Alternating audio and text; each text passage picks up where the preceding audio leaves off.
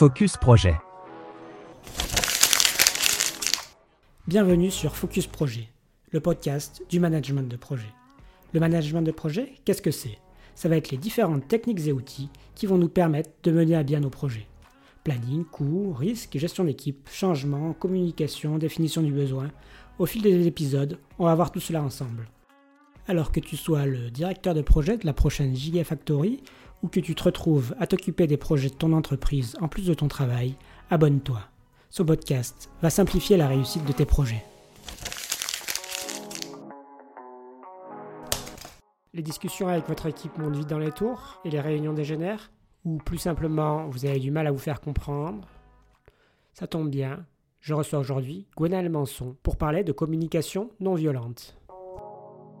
Bonjour Gwenaël. Bonjour Tanguy.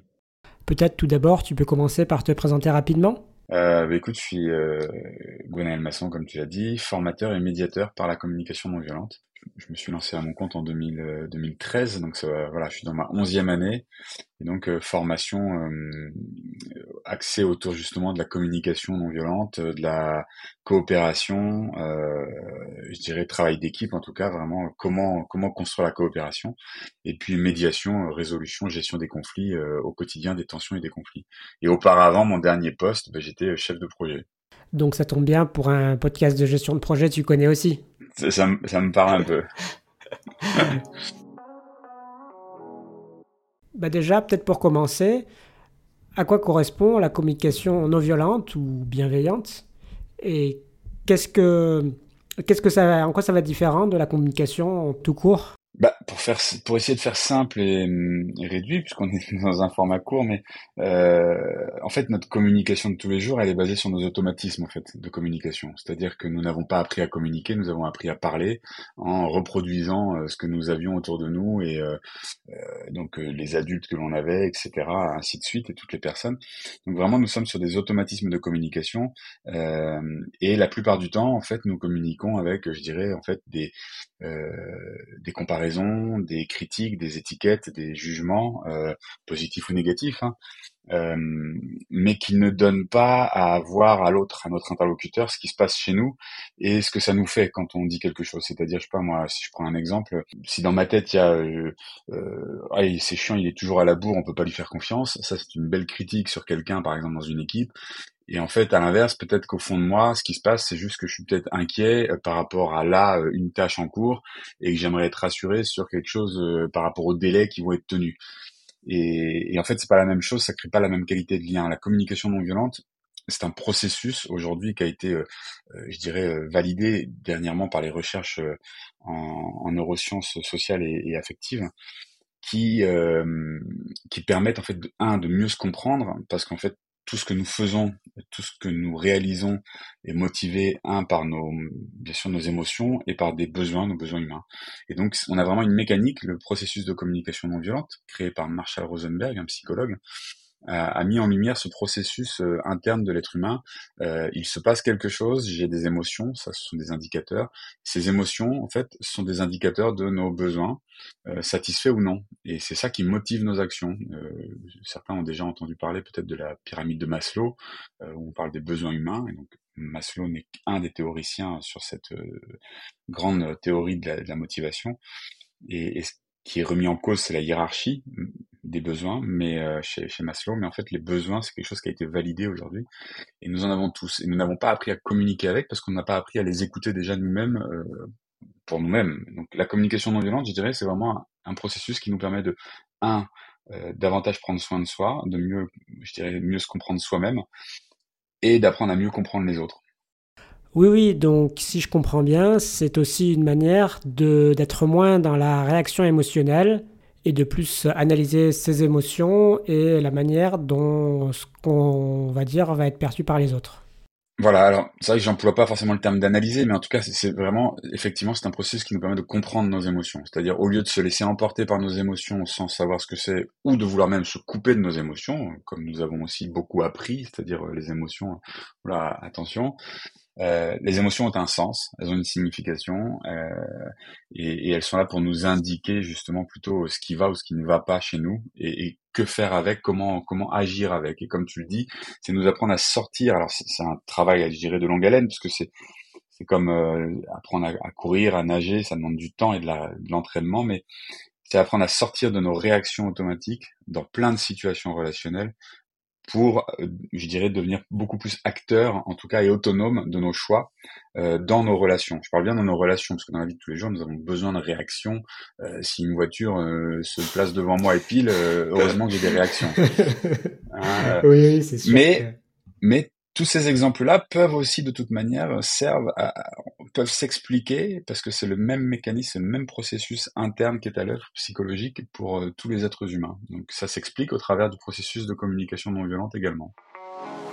Du coup, qu'est-ce que ça va apporter selon toi dans la communication en, en général? C'est peut-être plus de sérénité? Alors, ça va apporter effectivement, je pense, plus de sérénité, surtout d'apprendre euh, à ne plus, plus vouloir euh, rejeter nos tensions nos conflits, parce que souvent, la plupart des personnes que je rencontre, euh, moi des fois en formation, voudraient ne, ne, plus avoir de conflits. Enfin, or les conflits ou les tensions, ça fait partie de, de, de je dirais, euh, de notre nature relationnelle d'être humain, c'est-à-dire ce sont des désaccords, mais d'apprendre à mieux les vivre, mieux les vivre au sens un déjà de mieux, mieux me comprendre moi dans une dans une situation justement peut-être de tension émotionnelle, et aussi une ouverture à mieux comprendre les autres. Et, ensuite, avec la, la, CNV, c'est l'acronyme qu'on utilise pour parler de communication non violente, on, nous cherchons souvent en fait à euh, justement les mots justes pour dire ce qui se passe pour nous, et on, on je dirais en tout cas avec l'élan d'être ouvert et à comprendre ce qui se passe chez l'autre. C'est vraiment en fait euh, des compétences d'empathie. On parle de soft skills aujourd'hui. On est en plein dedans. C'est-à-dire que souvent l'empathie, on dit empathie, empathie, c'est quoi, comment faire preuve d'empathie. Là, on a vraiment un processus qui nous permet réellement de, euh, de, de, mettre en œuvre euh, nos capacités d'empathie que nous avons et vis-à-vis -vis de nous-mêmes, mais vis-à-vis -vis des autres. Ce qui fait qu'on va favoriser le dialogue, non plus forcément le débat, mais le dialogue. Donc, c'est-à-dire que nos tensions puissent devenir source je dirais, de, créativité, euh, surtout je pense à des travaux d'équipe, euh, quand il y a une tension que quelqu'un relève, c'est qu'il y a quelque chose qui va pas pour lui. Et c'est important, je pense, d'apprendre à en discuter, à en dialoguer. Et donc pour ça, il y a besoin de s'écouter soi, d'écouter les autres, mais d'apprendre à s'exprimer les uns les autres euh, sans que ça nous ferme au dialogue. Aujourd'hui, nos automatismes de communication ont tendance à nous fermer au dialogue. Parce que comme je disais, si j'arrive vers quelqu'un avec des critiques ou des jugements sur son travail ou quoi que ce soit, généralement en face. De suite, on va Voilà. Et donc le dialogue n'est pas ouvert. Forcément. Si je comprends bien, ça permet d'une manière générale d'avoir des discussions plus constructives. J'ai noté que tu faisais l'opposition entre le débat et le dialogue. C'est ce que je comprends quand tu dis ça, c'est que ça permet d'avoir des discussions plus facilement constructives qu'autrement. C'est exactement ça. C'est-à-dire dans l'intention, c'est de poser une qualité de lien de départ, de relationnel, d'ouvrir le dialogue. Euh, alors quand je dis ça, j'explique juste ce que j'entends par débat moi, parce que d'autres pourraient l'entendre autrement, mais euh, c'est les débats que j'observe et la vision du débat que j'observe, en tout cas chez nous, c'est souvent un peu j'argumente, tu argumentes, j'argumente, tu argumentes, j'argumente, tu argumentes, et c'est un peu sans fin, et c'est un peu à celui qui va avoir tort ou raison ou je veux gagner quoi. À la il a pas de sortie celui qui aura le dernier mot. C'est ça. Et, là, je vois pas où est la coopération et la, co-construction. Or, dans le dialogue, pour moi, c'est j'exprime ce qui se passe pour moi ou ma, vision, mon point de vue, et, je, donne en fait le sens de, mes arguments pour moi, tout en étant ouvert à accueillir ensuite ce qui se passe chez l'autre. Et, ça continue, c'est-à-dire en fait après on continue à co-construire avec ok, toi il se passe ça pour toi et qu'est-ce qu'on fait avec? C'est-à-dire on passe d'un, je dirais d'un paradigme du ou, c'est euh, toi ou moi, tort ou raison, euh, à euh, toi et moi. toi, tu as des problèmes dans ton équipe, par exemple, tu es inquiet et tu as besoin d'être rassuré sur les délais. Et moi, je suis peut-être en fait inquiet parce que moi, j'ai besoin d'être rassuré sur la qualité du travail que je vais fournir. Et en fait, dans les délais qu'on me donne, c'est un peu juste. Donc, comment est-ce qu'on peut tirer ça? Comment est-ce qu'on peut réussir à et te rassurer sur certains délais, et c'est peut-être pas tous les délais, sur certains, et peut-être moi euh, être rassuré sur le fait que je vais avoir euh, un travail de qualité qui va être fourni. Et peut-être dans ce cas-là, j'ai besoin d'aide. Peut-être que quelqu'un vienne m'aider pendant une demi-journée parce que comme ça, au moins, la qualité sera fournie. On, discutera des solutions après, mais d'abord, on doit se comprendre sur, la, sur le fond. Ouais, ouais, ça permet de plus facilement arriver à des compromis que dans d'autres cas. C'est ça. Et puis, par exemple, ça évite aussi euh, des fois des dialogues. euh, Enfin, pour l'avoir vécu en réunion de, de projet ou d'équipe, des dialogues, euh, je dirais, euh, de plaintes. euh, non, mais c'est toujours pareil avec vous. euh, puis avec la réalisation, la direction, euh, vous vous nous mettez toujours la pression et après on peut pas faire du travail de qualité. Et puis vous nous donnez pas les moyens. Il y en a marre. et- Ok, alors attends, de quoi t'as besoin? Qu'est-ce que- de quoi t'as besoin? Qu'est-ce qu'on peut faire? Et bien sûr, on fait avec les contraintes. Il y a des contraintes qu'est-ce qu'on fait là-dedans, quoi? C'est-à-dire le contexte, lui, parfois ne change pas, mais qu'est-ce qu'on peut faire à l'intérieur de, de ce contexte? Du coup, la question, c'est euh, comment, comment mettre ça en place, comment changer de paradigme dans notre communication pour arriver à suivre euh, bah, ces principes de la communication non violente? Déjà, en fait, le, le, le processus de communication non violente, il part de, il, il est en quatre étapes. Si je devais, là, on est euh, dans un format court et rapidement, mais quatre étapes, quatre étapes qui s'appliquent pour nous dans un premier temps et qui s'appliquent après, je dirais, euh, à mon interlocuteur. Que moi, en tout cas, je peux intérieurement, euh, mentalement appliquer à, à mon interlocuteur. C'est dans toute situation déjà apprendre à distinguer tout ce qui est de l'ordre de jugement, d'interprétation, euh, accusation, enfin tous les films qu'on se fait, moi je l'appelle Spielberg dans notre tête, on se fait plein de films souvent. Les distinguer des faits, de la réalité. C'est-à-dire, euh, quand je dis t'es toujours en retard, est-ce que la personne elle est toujours en retard ou est-ce que euh, les trois derniers, euh, les trois dernières réunions, les trois derniers projets, elle est arrivée euh, 15 minutes en retard? Et c'est déjà là, c'est circonstancié, c'est précis. Ok. Ensuite, c'est ces faits-là, et puis peut-être ce que je me raconte quand moi je me dis il est toujours en retard, il en a marre, on peut pas compter sur lui. C'est peut-être ce que je me raconte dans ma tête. Qu'est-ce que ça me fait? C'est-à-dire l'idée, c'est vraiment de se, se, commencer à s'écouter au niveau de nos ressentis ok, ça m'agace certes, mais derrière l'agacement, l'agacement souvent il est lié à nos jugements. Au-delà de l'agacement, euh, qu'est-ce que ça me fait? C'est-à-dire, ça me fait réagir d'une certaine manière et quelle est mon émotion? C'est-à-dire quels sont mes sentiments, mes émotions? Est-ce que je suis plutôt inquiet? Est-ce que je suis euh, agacé? C'est de la colère, ok, d'accord. Et en fait, d'où vient cette colère ou ce voilà pourquoi? Et donc en fait, la cause de ma colère ou de mon inquiétude, suivant l'émotion qu'on va ressentir, c'est nos besoins. Ça, on n'a pas appris. Et les besoins, c'est les miens. C'est-à-dire, en fait, j'ai peut-être besoin, moi, de... Euh, bien sûr, on va dire souvent de respect sur les horaires, mais ça m'apporterait quoi si les horaires seraient respectés? Bah, Peut-être, moi, en fait, je serais rassuré, je me sentirais beaucoup plus à l'aise sur mon organisation, parce que quand je fixe une réunion de telle heure à telle heure, bah, je veux être sûr de la qu'elle ait bien lieu à la bonne heure et qu'elle déborde pas, parce que j'ai la suite de ma journée qui poursuit. Donc, j'ai besoin de considération pour les engagements des uns et des autres, et, et notamment le mien. Et en fait, là, c'est-à-dire que ça va prendre une toute autre dimension, parce que je peux aller voir la personne et au lieu de lui dire t'es toujours à la bourre, maintenant ce serait bien que tu sois à l'heure parce que franchement t'es chiant. Bah, peut-être je pourrais peut-être juste lui dire euh, là ça fait trois fois les trois dernières réunions t'es arrivé en retard de 15 minutes euh, je suis un ça m'agace mais je suis vraiment emmerdé parce que en fait euh, moi la réunion bah euh, t'arrives un quart d'heure en retard on la prolonge on t'attend des fois on démarre sans toi mais on doit revenir parce que t'as pas écouté donc tout ça ça me met dans la gêne et et, et, moi, là, j'ai vraiment besoin, un, d'efficacité dans nos réunions, et deux, de considération pour les engagements que les uns et les autres prennent, c'est-à-dire on bloque notre emploi du temps, on est là, et après on a le suite de la journée. Qu'est-ce qu'on peut faire? Et là, la question, c'est ça, en fait, c'est-à-dire, qu'est-ce qu'on peut faire? Est-ce que c'est possible pour toi, sur les prochaines réunions, d'arriver à l'heure, parce que à l'heure convenue, est-ce que c'est possible? Ou alors, qu'est-ce qui se passe pour toi? C'est-à-dire, l'idée, c'est de s'intéresser aussi à l'autre. Qu'est-ce qui fait que l'autre arrive trois fois en retard? Et il y a peut-être une raison, et on va. Ouais, il a peut-être un empêchement à, ce moment-là qui fait qu'à cette heure-là, ça va pas marcher. Bah, c'est comme des fois, on met des réunions à 9h le matin ou à 8h30 et euh, bah, des fois, tu as des managers, pour l'avoir vécu pendant des années, qui se plaignent euh, que t'es pas à l'heure et puis qui disent t'as qu'à partir plus tôt. Oui, enfin, sauf que tout le monde ne peut pas partir plus tôt, certains partent plus tôt et malgré ça, on n'anticipe pas un accident sur la route. Enfin, donc peut-être que l'heure de la réunion peut être décalée. Enfin, en tout cas, il y a des discussions. L'idée, c'est une fois que j'ai pris conscience de ce qui se passe chez moi, c'est beaucoup plus facile pour moi d'être ouvert à aller être curieux un peu à ce qui se passe pour l'autre. C'est-à-dire qu'est-ce qui fait qu'il est en retard trois fois quoi. Et, et, après d'essayer de trouver une solution. Mais pour pouvoir être ouvert à ce qui se passe chez l'autre, c'est là la clé. c'est que j'ai besoin d'abord d'être allé écouter ce qui se passe chez moi, d'avoir traduit, moi je parle de traduction, d'avoir traduit mes jugements, mes critiques. C'est-à-dire au lieu de critiquer l'autre, il est toujours à la bourre, il en a marre, c'est plutôt, en fait, les trois dernières fois il est arrivé à la bourre, je suis agacé, je suis frustré et euh, euh, je suis emmerdé dans mon travail. Là, moi, j'ai voilà, j'ai besoin un d'efficacité, de considération pour l'engagement que je prends. Qu'est-ce que je peux faire? Bah, Déjà, un, peut-être comprendre pourquoi il est à la bourre, et deux, euh, voir est-ce que c'est une question d'horaire de réunion, est-ce que c'était temps? Je dirais c'est arrivé ponctuel, c'est arrivé trois fois certes, mais ça n'arrivera peut-être plus. Mais je vais être beaucoup plus ouvert parce qu'en fait, je vais être allé écouter mes émotions, et ce qui fait que ça va faire un peu baisser la pression chez moi d'un cran et qui va me rendre ouvert à la discussion. Et, je crois que la clé fondamentale, elle est là. Plus j'apprends à m'écouter moi, à traduire, à comprendre mes émotions et mes besoins, plus je vais pouvoir être ouvert aux autres. Mais c'est un, comme je le disais tout à l'heure, c'est un entraînement, c'est pas juste une technique de com.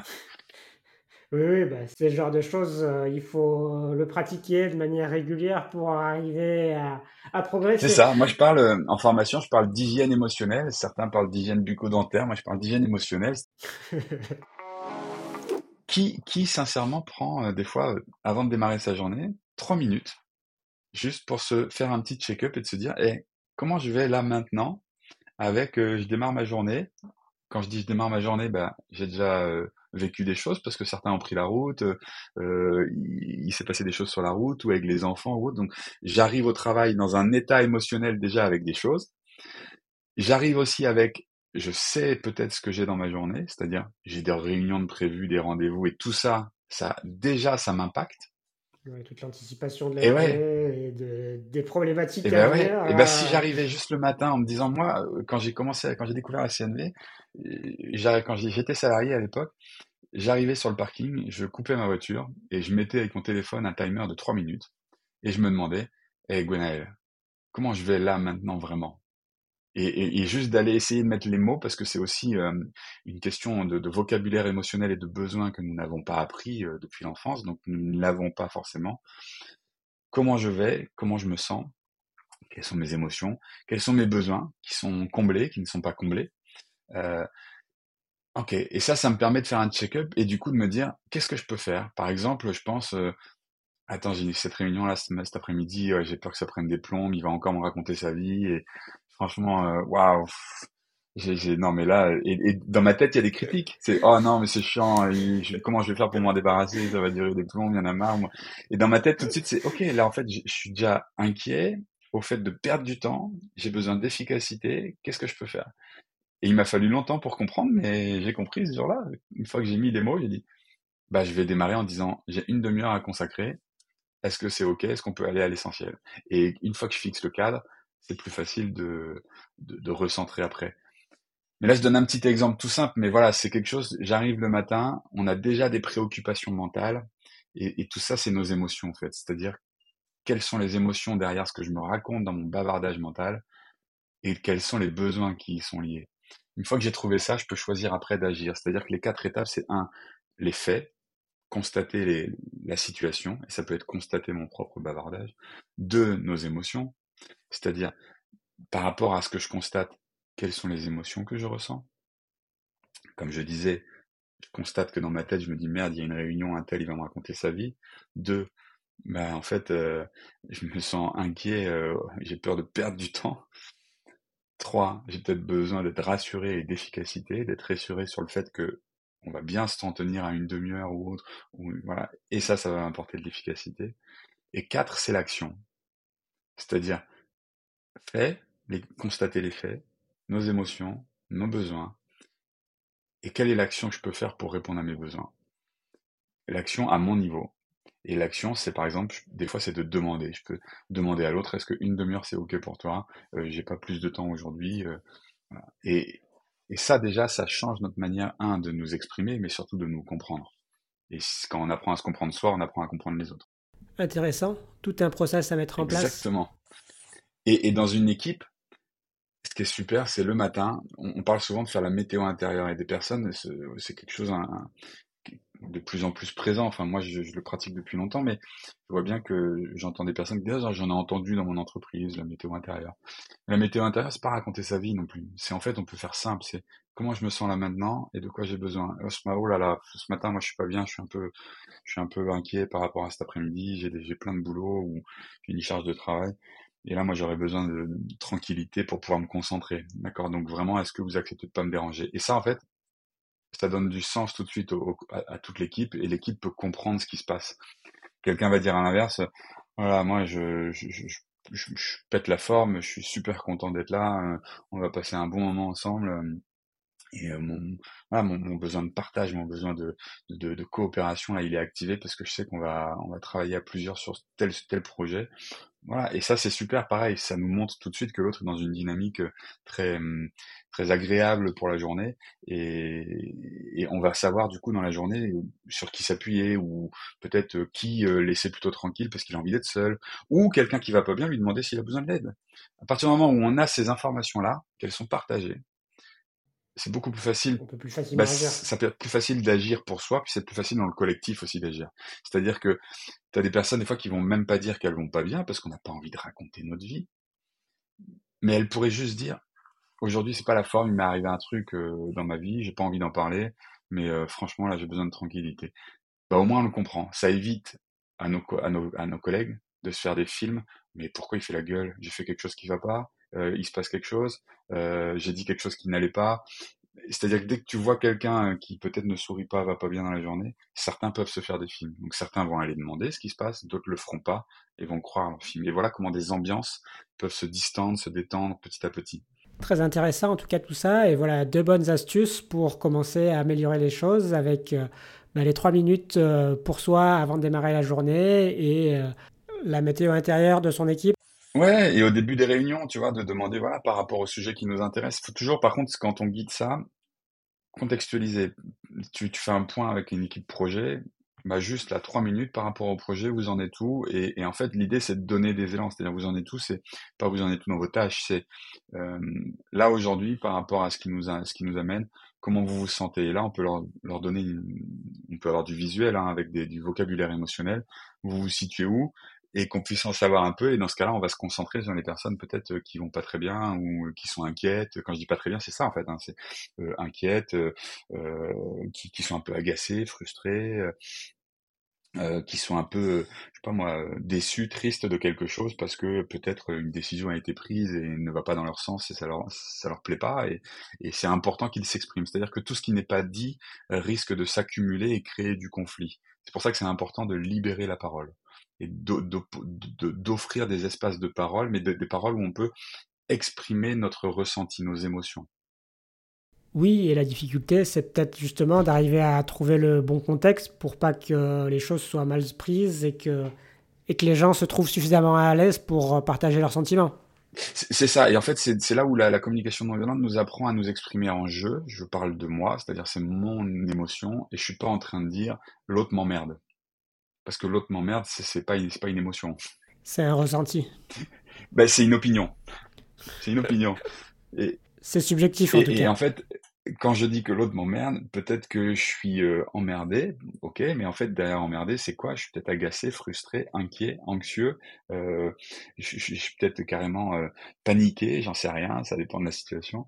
je suis peut-être choqué de quelque chose quelle est mon émotion? Et, c'est important d'apprendre justement à parler euh, en, jeu, de parler de soi, pour éviter de parler de l'autre. Oui, ça permet déjà de limiter les petites agressions qu'on peut avoir dans les discussions et de conscientiser un certain nombre de choses aussi. Oui, complètement. Une question qui va dans un sens un peu différent. Si en réunion, je me sens agressé par mes interlocuteurs, tu aurais un conseil pour euh, arriver à faire baisser la tension? Alors, la, difficulté dans ces moments-là, parce que c'est un, quand on dit qu'on se sent agressé, c'est derrière, je dirais, j'aurais envie de dire comment est-ce qu'on se sent euh, vraiment, c'est-à-dire en fait, quelle est réellement mon émotion, parce que agresser n'est pas une émotion, mais et est-ce que en fait je suis, bien sûr, je me sens peut-être, là il y a de la colère certainement, agacé, mais peut-être derrière c'est est-ce que je suis inquiet Est-ce que j'ai peur Est-ce que je suis euh, euh, déçu Est-ce que voilà Et ça, c'est de l'entraînement. L'autre chose, souvent, c'est lié à une incompréhension. Donc en fait, très souvent, ça va être peut-être, euh, mais c'est pas évident dans ces moments-là parce que l'émotion est très forte. Donc un, j'ai envie de dire, c'est euh, peut-être respirer. Après, suivant les tempéraments de chacun, parce que ça va dépendre aussi de chacun. Une fois que je me sens à l'aise, peut-être euh, reformuler. Moi, je dis souvent, la clé pour moi, elle est dans, je parle en communication d'accuser-réception. C'est quelque chose que nous n'avons pas appris non plus. Et pour moi, quelqu'un qui nous envoie un message, et peut-être des fois de manière euh, forte, virulente, en fait, il nous, c'est un peu comme s'il nous envoyait une lettre avec accusé-réception, une lettre en recommandé.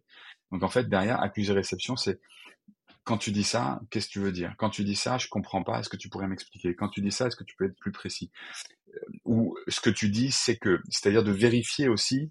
Ce que je comprends moi, euh, si c'est bien, si c'est bien ce que la personne a. C'est ça. C'est-à-dire ce que tu es en train de dire, euh, est-ce que c'est ça, c'est bien ça? Et, une reformulation, c'est vraiment une reformulation, c'est pour moi c'est interrogatif.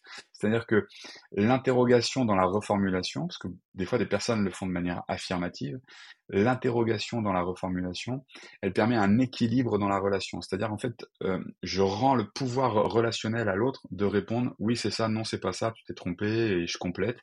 Et donc ça crée un équilibre, c'est-à-dire je ne prends pas d'ascendant. Et en fait c'est vraiment est-ce que, tu veux dire, est-ce que c'est bien ça? Oui, non, euh, pas tout à fait. Et il va compléter. Et ça, rien que déjà de reformuler, ça peut faire baisser des tensions. Alors, une seule fois ne suffira pas. Mais plusieurs reformulations peuvent aider.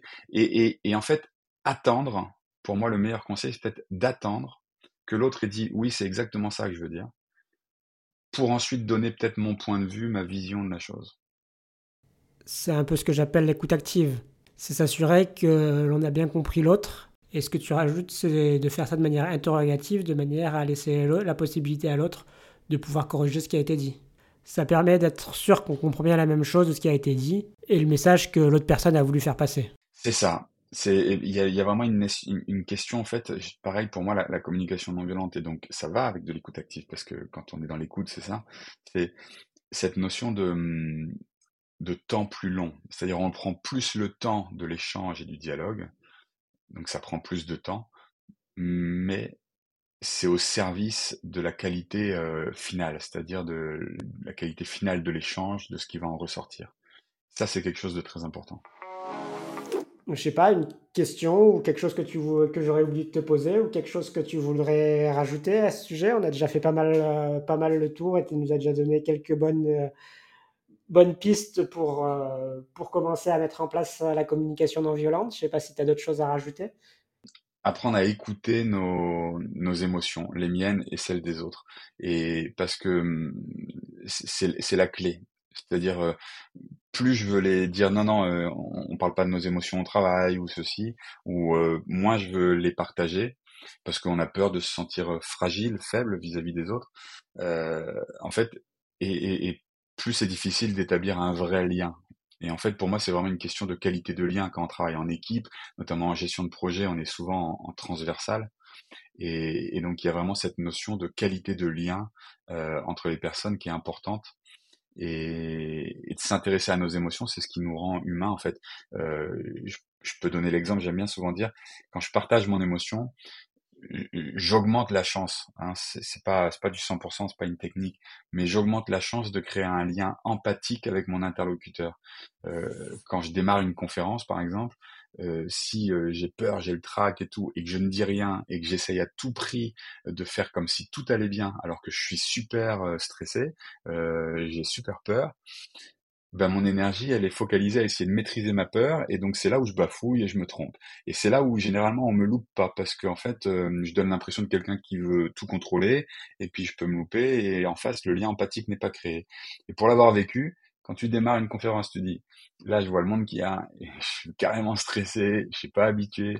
Mais en fait, par effet miroir, la plupart des personnes dans le public, je dis bien la plupart, je pense, mais j'ai pas de chiffres à donner là-dessus, mais en fait, se mettent à notre place. C'est-à-dire, ils se disent, ah ouais, moi je serais à sa place, moi aussi je serais stressé. Et là, le lien empathique est créé et, c'est beaucoup plus facile de se comprendre, de dialoguer dans ces, dans ces situations-là. C'est vrai que c'est un bon exemple, ça permet euh, de se détendre soi et de créer le lien avec l'audience euh, rapidement. Une question subsidiaire, quel skill t'a poussé à te reconvertir de chef de projet à formateur en communication non ah. violente. En fait, j'ai profité d'un licenciement économique, même si je me posais déjà la question de, de, de me reconvertir. Au moment de ce licenciement économique, en fait, j'ai profité, je me suis posé la question, euh, me lancer à mon compte, oui, mais pour faire quoi? Je savais pas trop. Je me suis posé la question de qu'est-ce que j'ai aimé de tous les jobs que j'avais fait, les postes que j'avais occupés, puisque j'ai été commercial, j'ai été dans l'animation commerciale de réseau, euh, de prospection, enfin et en fait, à chaque fois, c'était pas, c'était pas la vente, je n'aime pas vendre. Et en fait, à chaque fois, c'était la relation, le lien aux autres. Et là, ça m'a, ça m'a interpellé. Et puis après, euh, il y a ma femme, en fait, qui, elle, venait de, de se reconvertir.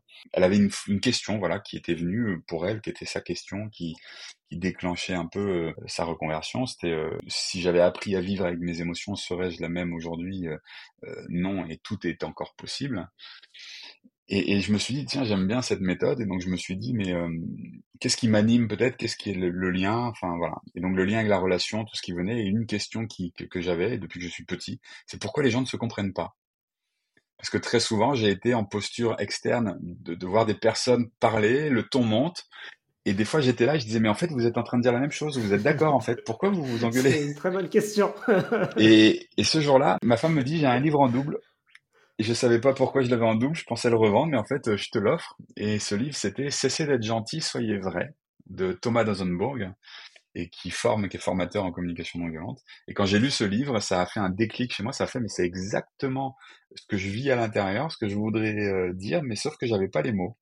Donc voilà, Cessez d'être gentil, soyez vrai, de Thomas Dosenburg. Et, euh, et là, ça a été le déclic. Et puis l'autre, c'était, de toute façon, dès que j'ai commencé euh, comment à travailler. J'ai rencontré des formateurs internes dans les structures et j'avais envie de pouvoir euh, faire euh, formateur et ça m'a ça m'attirait et pareil là l'autre chose c'est euh, depuis petit hein, mais pourquoi à l'école on nous apprend des choses sans nous demander ce qu'on voudrait apprendre et, euh, et, pourquoi on nous apprend de manière magistrale? Enfin voilà donc les méthodes. Donc aujourd'hui je forme aussi des formateurs. Du coup je, je suis formateur de formateurs euh, vraiment axé sur les pédagogies actives parce que ça c'est mes deux je dirais c'est un peu mes deux mes deux créneaux. C'est contribuer à la paix et contribuer au plaisir d'apprendre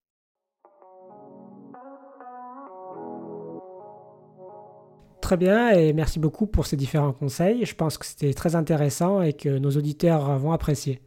Et pour te retrouver, c'est comme formation ton organisme, c'est ça? C'est ça, c'est comme ccom-formation.fr. Formation et puis de la médiation euh, aussi. merci Tanguy, j'étais content parce que pour moi, en plus, ça fait une sorte de boucle avec mon ancien job de chef de projet. J'espère que tous ces conseils vous seront utiles et qui vous permettront d'améliorer votre communication au sein de votre équipe projet. Si vous avez des questions, je vous propose de nous retrouver sur LinkedIn pour en discuter. Vous avez apprécié cet épisode? N'hésitez pas à en parler autour de vous et à vous abonner à Focus Projet. Bonne fin de journée et à la semaine prochaine pour un nouvel épisode.